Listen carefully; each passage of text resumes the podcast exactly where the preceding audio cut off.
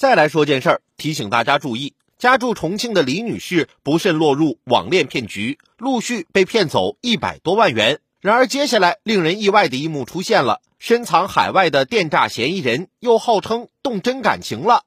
在民警的指导下，李女士将计就计，巧妙周旋，上演了一场反诈大戏，成功引导对方回国，落入法网。虽然我们经常开玩笑说恋爱会让人智商降低，但再犟也得有起码的底线呢。谈啥恋爱，面都不见，一门心思让你给打钱。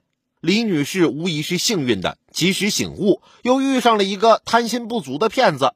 其他人可能未必有这样的好运了。对于在网络上遇到的各种情况，多问自己几个为什么。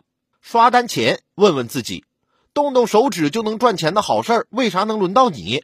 网恋前问问自己，人靓声甜的小姐姐，温柔帅气又有钱的小哥哥，为啥还需要网恋呢？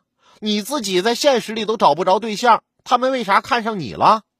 收到逮捕令、通缉令什么的，问问自己，抓人还需要提前通知？警察是不是觉得自己太闲，怕坏人跑路跑得不够快？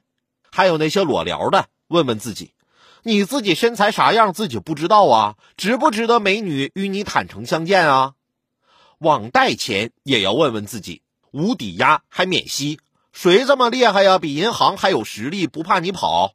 他们为啥不直接送钱给你啊？点开陌生链接之前，问问自己。查信息就查信息，为啥还要下载其他一些东西啊？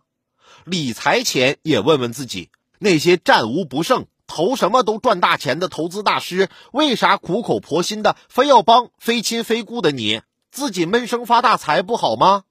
大家多想想这些个问题，希望会有所启发。